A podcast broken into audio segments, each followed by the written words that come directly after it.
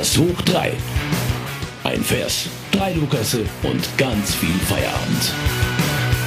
Die nicht ganz ernst gemeinte Bibelstunde.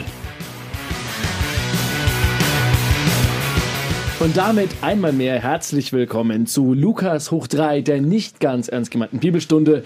Wir sind drei Lukasse. Mein Name ist Lukas Fleischmann. Ich bin Lukas Schöne. Und der dritte Lukas ist der Evangelist Lukas, denn wir lesen Zitate aus dem Lukas-Evangelium, die uns Arbeitskollegen so in der Mittagspause mal rausgesucht haben. Wir interpretieren die, wir schauen, was man daraus vielleicht mitnehmen kann und wir lesen erst einen Teil dieses Zitates vor, dann quatschen wir drüber und danach kommt der zweite Teil. Und im besten Fall haben wir am Ende irgendeine Message, die wir für euch haben, die wir vielleicht in unserer genialen Diskussion für euch erörtern werden. Genial. Ich weiß es nicht. Ja, ne, das ist auf jeden Fall der Auftrag, den wir haben. Und damit wir diesen Auftrag gut erfüllen können, trinken wir noch erstmal ein Stück Bier. Richtig, denn Prost. Podcast funktioniert besser mit Feierabendbier. Podcast darf nur Podcast genannt werden, wenn Bier getrunken wird. Das, ich glaube, wir müssen das einfach mal festlegen. Richtig. Und damit ist es jetzt festgelegt. Es ist jetzt ein ehrenes, ein güldenes Gesetz. Oh okay. Oh ja. Wir haben eine Losschüssel, denn für eine Lostrommel hat unser Budget nicht gereicht. Und ähm, ja, lieber Lukas, was hast du denn für eine Stelle für uns rausgesucht? Ja, ich äh, ziehe dann mal. Ne?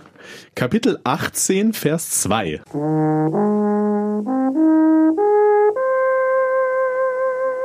Alles klar, ich lese mal vor. In einer Stadt lebte ein Richter, der Gott nicht fürchtete und auf keinen Menschen Rücksicht nahm. In der gleichen Stadt lebte auch eine Witwe, die immer wieder zu ihm kam und sagte, verschaff mir Recht gegen meinen Widersacher. Und er wollte lange Zeit nicht. Dann aber sagte er sich, ich fürchte zwar Gott nicht und nehme auch auf keinen Menschen Rücksicht, weil mich diese Witwe aber nicht in Ruhe lässt, will ich ihr Recht verschaffen, sonst kommt sie am Ende noch und schlägt mir ins Gesicht. Was? Ja. Also quasi hat der ungerechte Richter, dem eigentlich alles am Arsch vorbeigeht, Angst vor der Frau. Richtig. Das kommt für mich genau genauso an, ja. Und ich finde es total mhm. interessant, dass der Richter sagt, ähm, dass die Witwe sonst am Ende noch kommt und ihm ins Gesicht schlägt. Ja. also warum sollte der Richter so Angst vor der Witwe haben? Also ich nehme mal an, dass der Richter damals wahrscheinlich eine wesentlich höhere Machtposition innehatte als eine Witwe. Ich weiß nicht, wie die Frauenrechte in der Region damals zu dieser Zeit waren, aber ich glaube, wir können uns sicher darauf einigen, dass die Frauen damals wesentlich eine wesentlich geringere ja, Stellung hatten ich, und vor allem eine Witwe genau, das als wollte ich gerade sagen, weil es halt so betont wird, dass es eine Witwe ist, glaube ich, dass es wahrscheinlich noch mal irgendwie eine Stufe unter allem anderen irgendwie vielleicht ist, weil es wirklich so betont wird. Ne? Dieser Gegensatz aufgemacht wird, da der obere Richter, der entscheidet über andere Menschen und da die Witwe, die eigentlich, also es ist nicht meine Meinung, das lese ich halt nur aus dieser Stelle raus, weil dieser Gegensatz aufgemacht wird, die ja nichts wert ist. Das ist eine Witwe, so, ne? Die ist alleine. Und was ich auch extrem spannend finde, ist der Absatz, ich fürchte zwar Gott nicht und nehme auch auf keinen Menschen Rücksicht, weil mich diese Witwe aber nicht in Ruhe lässt, will ich ihr Recht verschaffen das ist ja schon krass. Also das muss ja, das muss ja eine ziemlich selbstbewusste Witwe gewesen sein, die da jedes Mal zu dem Richter hingeht und sagt, äh, er soll bitte Recht sprechen gegen ihren Widersacher. Wir wissen ja auch nicht, was der Widersacher ich, ist. Ich hatte, ich habe gerade äh, den Gedanken auch gehabt. Er ist ein komisches Verständnis von seinem Job hat der Mann irgendwie ne. Nur weil die mich jetzt nervt und ich vielleicht sogar Angst vor der hab, muss ich der jetzt Recht geben. Er tritt ja nicht für das ein, wovon, wovon er überzeugt ist. Er ist ja davon überzeugt, dass er der große King ist, weil er weder Gott noch fürchtet noch sich für Menschen interessiert. Aber hier bei der sehe ich das anders, weil die nervt mich. Also es ist ein komisches Verständnis von Recht sprechen in dem, in dem Moment. Und ein Richter, der sich nicht für Menschen interessiert, sollte vielleicht auch einen anderen Beruf wählen. Ja, das, das vielleicht auch. Aber äh, weiß nicht, ob das in diesem Fall, also ist halt die Frage, ist in der Bibel, wenn da von einem Richter die Rede ist, ist das dann wirklich ein so wie man es heute kennt, so ein, ein Justizmensch, der wirklich Recht spricht? Oder ist hm. das vielleicht übertragen gemeint? Ne? Das, ich bin hier der Mann, der, der quasi das, das Recht hat, sich alles rauszunehmen und da ist die, die Frau, ne, die, die hatte eigentlich überhaupt nichts zu sagen. So. Ist Keine das vielleicht Ahnung. so gemeint? Ich weiß es nicht. Ich glaube, was für diese Diskussion noch wichtiger wäre, ähm, ist zu wissen, was die Witwe eigentlich mit Widersacher meint. Weil ja, das ist, ist eine ja, spannende Frage. Ja. Also, weil es ist ja nicht von einer Ehebrecherin zum Beispiel die Rede, mhm. es ist ja von einer Witwe die Rede. Und das ist ja was das anderes. Heißt, der Mann ist gestorben. Und ja. der Mann ist sozusagen legitim gestorben, Scheint weswegen so, ja. sie sich jetzt ganz offiziell als Witwe bezeichnen Genau. darf. Und ich glaube, wäre dieser Mann zu biblischen Zeiten nicht legitim gestorben, dann hieße diese Frau garantiert auch, auch nicht Witwe, sondern irgendwie, keine Ahnung, Ehebrecherin, Dämonin, Ja, ja. wie auch immer. Und das finde ich dann schon interessant. Und was ich aber auch noch skurriler finde an der ganzen Sache ist, dieser letzte Teil dieses Absatzes, sonst kommt sie am Ende noch und schlägt mich ins Gesicht. Also der Richter hat Angst, Ja. dass diese Witwe ihm ins Gesicht schlägt. Jetzt nehme ich mal an, ein biblischer Richter, der muss doch eine Leibgarde haben, der muss doch, der, der, der muss doch Soldaten und irgendwas um sich rum haben. Ich meine, jeder Richter, jedes Justizsystem hat doch auch eine gewisse Exekutive, die dafür verantwortlich ist, dass dieses System bestehen bleibt. Weswegen, schau mal, zum Beispiel, wenn wir in der Kantine am Justizpalast hier in München essen gehen, dann werden wir jedes Mal kontrolliert. Dann müssen wir jedes Mal durch eine Sicherheitskontrolle durch. Das sind Ja, überall Justizbeamte. Ja. Natürlich hat es damals zu biblischen Zeiten keine, keine Metalldetektoren gegeben, aber Das trotzdem. ist eine Behauptung. Das ist eine Behauptung, ja. alles klar. aber ich glaube, aber ich glaube, ähm, auch damals wäre es wahrscheinlich sehr schwierig geworden, als Witwe zu einem Richter hinzugehen, um ihn ins Gesicht zu schlagen. Deswegen komme ich nochmal auf den Punkt zurück, den ich gerade ja schon hatte. Ich, ich würde mich ein bisschen davon wegbewegen, dass das ein Richter ist. Also in dem, in, also in dem Aber was Sinne, sonst würde es heute verstehen. Also ich, äh, also ich lese da eher raus, das ist ein Machtgefüge, ein Machtgefälle sogar. Ne? Da ist der, der obere Richter, das ist der Mann, der steht oben, der richtet über alle, der interessiert sich für sonst gar nichts, nur für sich selbst. Unten steht die Frau. So, und man sagt ja auch heute immer, was ja auch natürlich zum gewissen Punkt stimmt, irgendwelche Diktatoren oder so, die fürchten am meisten das Volk, das sie unterdrücken. Und in dem Fall ist er genau das. Ne? Er, er interessiert sich nicht für Menschen, er macht sein Ding, er ist der obere Richter. Vielleicht hält er sich auch nur für den oberen Richter, das kann ja auch sein. Und, aber er fürchtet die Frau, die immer wieder zu ihm kommt, für die er sich ja eigentlich offiziell gar nicht interessiert. Aber er fürchtet tut's sich ja vor doch. einer Frau. Also deine Argumentation, finde ich, würde dann Sinn ergeben, wenn es zum Beispiel ein Bauernaufstand wäre, wenn quasi irgendeine irgendein grundlegender Bestandteil, der für das damalige Funktionieren dieser Gesellschaft immanent wichtig war, wenn der sich auflehnen würde, wenn das Bauern wären, Verwaltungsbeamte, irgendwie sowas. Ja. Und jetzt könnte man ja sagen, dass eine Witwe zu biblischen Zeiten, also vor 2000 Jahren, wahrscheinlich kein allzu hohes soziales Ansehen hatte, denn was erwartet man jetzt mal wirklich ganz rein, rein soziologisch gedacht, was erwartet man vor 2000 Jahren von einer alten Witwe, die sich vor einem Richter aufführt, weil sie ihren Widersacher gerne standesgemäß bestraft gesehen hätte. Das heißt, der Richter hat doch eigentlich überhaupt gar keinen sozialen Druck, vor dieser Witwe Angst zu haben. Ja, und das ist ja, das ist ja genau der interessante Punkt. Eigentlich hat er das nicht, aber er hat's ja im Prinzip. Das muss ja einen Grund haben. Und ich glaube, also ich glaube, dass das auch äh, eine Art Gleichnis ist, einen übertragenen Sinn vielleicht irgendwas ist, dass es halt, also dass das, obwohl es offensichtlich äh, ja er überhaupt keine Angst haben muss, er ja trotzdem Angst hat. Und das wird, das hat ja seinen Grund, ja. Dass es vielleicht, dass, dass das heißt, dass die Menschen, die angeblich ja so am unteren Rande stehen, die ja angeblich nichts wert sind und angeblich nichts zu sagen haben. Deswegen auch die Witwe, die hat keinen Mann mehr, die hat keinen mehr, der für sie spricht. Ja, das war ja früher so, dass der Mann für die Frau gesprochen hat und entschieden hat. Hat sie nicht mehr. Und deswegen vielleicht soll das heißen, okay, jeder Mensch hat eine Stimme. Auch die Witwe, natürlich hat die eine Stimme. Und auch vor der muss man Respekt haben und auch die kann ihren, ihren Willen durchsetzen. Auch die kann mal gefährlich werden. Ja, also das gehört ja zum Menschsein auch dazu, dass man dann auch mal so solche Sachen machen kann. kann. Also ich lese das eher so als Gleichnis als als wirklich diese zwei Personen. Nach diesem drei Minuten Teil von Lukas Schöne erklärt Ihnen die. Welt und wie sie funktioniert, würde ich sagen, dass ich noch er mal diesen Absatz vorlese und dann mal Oh ja. und dann mal weiterlese, weil uns interessiert ja wie immer, wie es weitergeht. Uns interessiert, wie falsch wir gelegen Richtig. haben. Daher Lukas Kapitel 18, Vers 2. In einer Stadt lebte ein Richter, der Gott nicht fürchtete und auf keinen Menschen Rücksicht nahm. In der gleichen Stadt lebte auch eine Witwe, die immer wieder zu ihm kam und sagte, verschaff mir Recht gegen meinen Widersacher. Und er wollte lange Zeit nicht. Dann aber sagte er sich, ich fürchte zwar Gott nicht und nehme auch auf keine Menschen Rücksicht, weil mich diese Witwe aber nicht in Ruhe lässt, will ich ihr Recht verschaffen, sonst kommt sie am Ende und schlägt mich ins Gesicht. Jetzt geht's weiter. Der Herr aber sprach, hört, was der ungerechte Richter sagt. Sollte Gott seinen Auserwählten, die Tag und Nacht zu ihm schreien, nicht zu ihrem Recht verhelfen, sondern bei ihnen zögern? Ich sage euch, er wird ihnen unverzüglich ihr Recht verschaffen. Wird jedoch der Menschensohn, wenn er kommt, den Glauben auf der Erde finden? der letzte Satz ist eine Frage. Der hört mit einem Fragezeichen auf. What? Also, ich sag jetzt mal ganz kurz, wie ich das verstanden habe. Wenn man Bitte. nur laut genug schreit, passiert auch was. Ja, so habe ich das auch verstanden. Hui, das finde ich aber problematisch. Haben wir nicht in der letzten Folge schon Jesus kritisiert?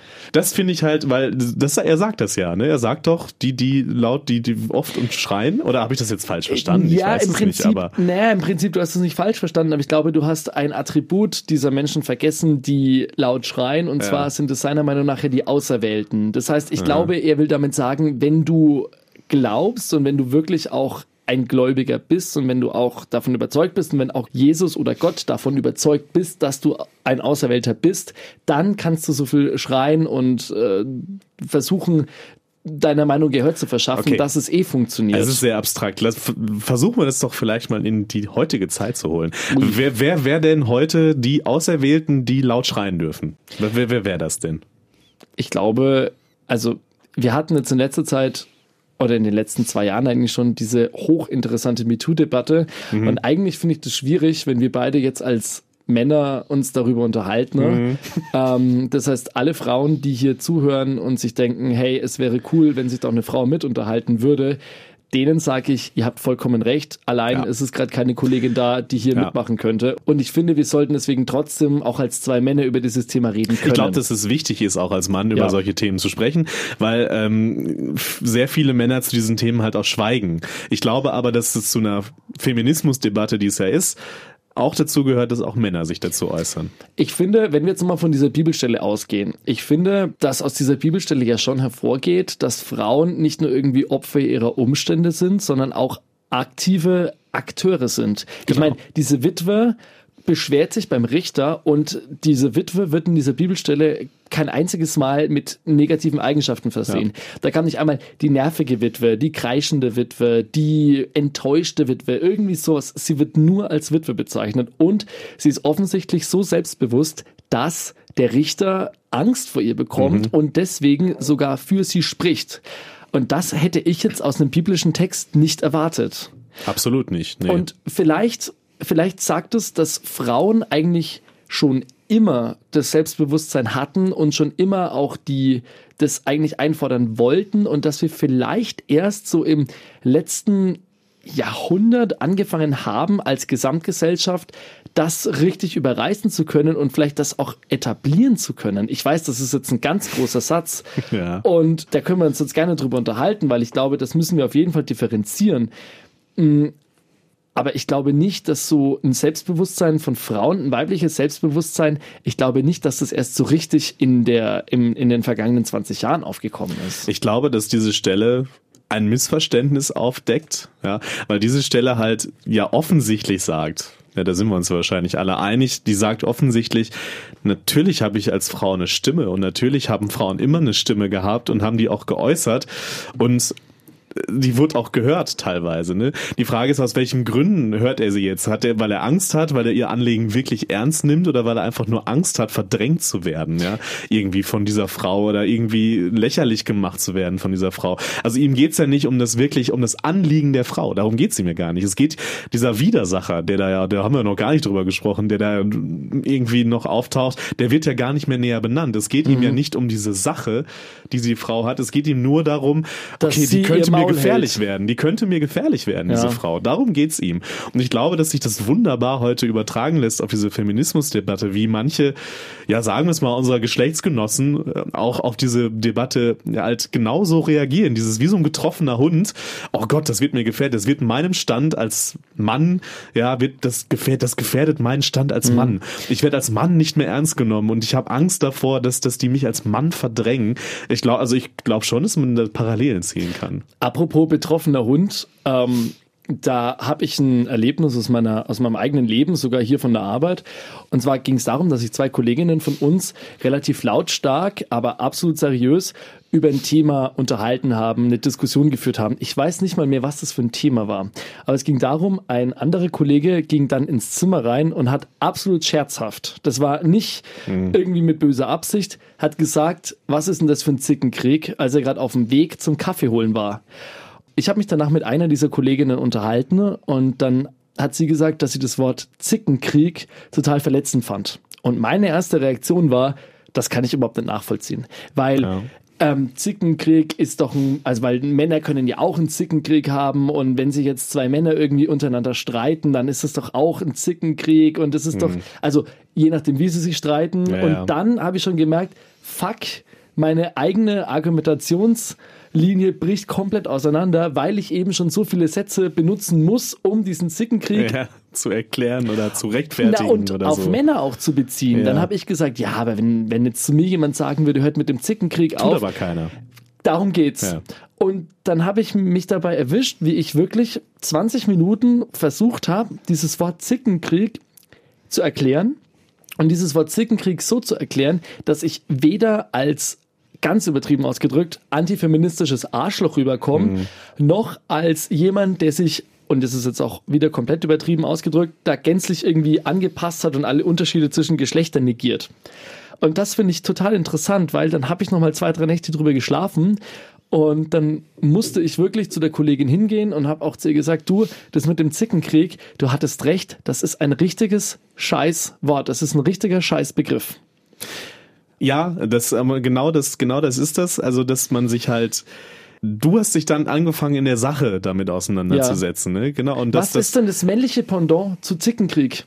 ja gibt's nicht, oder? Also Ich keine Ahnung, ich habe drei Tage drüber nachgedacht, ich glaube, es gibt's nicht. weil, weil, weil das der Unterschied, also wenn, wenn Männer sich ja irgendwie prügeln, dann, ist geht das ja, ja oft als cool, als cool, Anführungsstrichen, als- als- als männlich, ich setze als- mein, als- meine genau, Männlichkeit genau. durch, der Stärkere gewinnt, dieses alte das Alpha-Männchen. Genau, das Alpha-Männchen. Ja. Und da, das wird ja eher als cool empfunden und bei einer Frau ist dann direkt Zickenkrieg oder, oder ich würde sagen als oder, Wettbewerb. Ich glaube, ich glaube, ein Ja. Konflikt bei Männern hat was irgendwie konstruktives. Da wird, da wird halt die schlechtere Meinung oder der schlechtere Gegner sozusagen ja äh, leise gestellt und damit hat man ja eigentlich sozusagen Erfolg gehabt.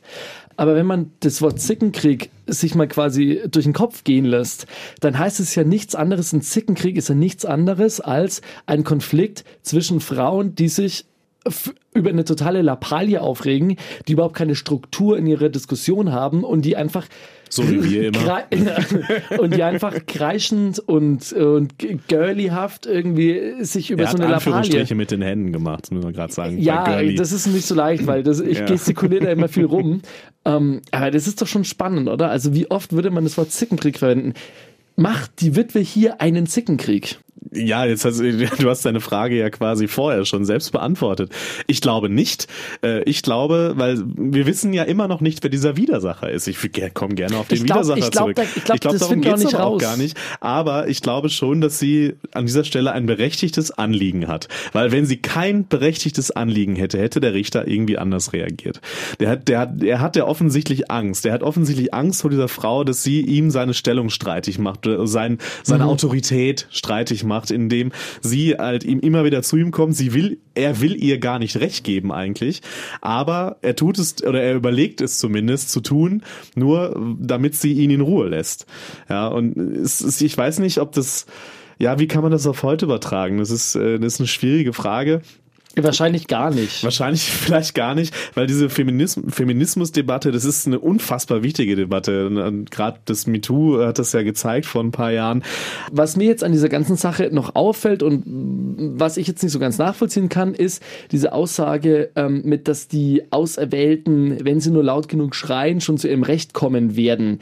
Das ist ja eigentlich auch was, was man jetzt trotzdem so ein bisschen in die Gegenwart holen könnte. Denn dadurch, dass die Frauen seit ein paar Jahren aufstehen, dadurch, dass es so eine MeToo-Debatte gab, habe ich zumindest den Eindruck, dass sich dieses, dass sich das Bild der Frau aus männlicher Sicht gesehen schon verändert hat. Und zwar zum Positiven. Ich glaube einfach, dass gewisse Dinge seit dieser MeToo-Debatte einfach wesentlich heftiger hinterfragt werden, als es vorher der Fall war. Und ich glaube, dass man sich jetzt weniger traut, als Mann dreist zu sein, was ich als eine sehr gute, also was ich persönlich sehr gut finde.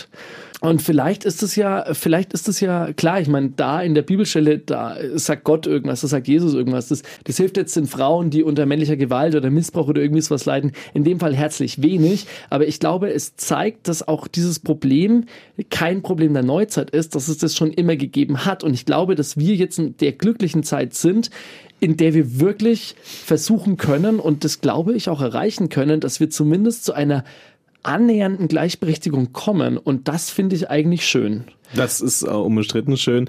Ähm, die Frage ist, wie lange dieser Weg noch dauert und die Frage ist, wie viele Frauen es noch braucht, wie die Frau, die Witwe in der Geschichte, die ihr Maul aufmacht, um es mal so zu sagen, die sich auch aufbegehrt gegen die Richter, die männlichen Richter, ist ja offensichtlich ein männlicher Richter an der Stelle, ähm, der da halt immer noch denkt, er wäre irgendwie ja der der Herr der Lage, der Herr der Schöpfung oder was auch immer.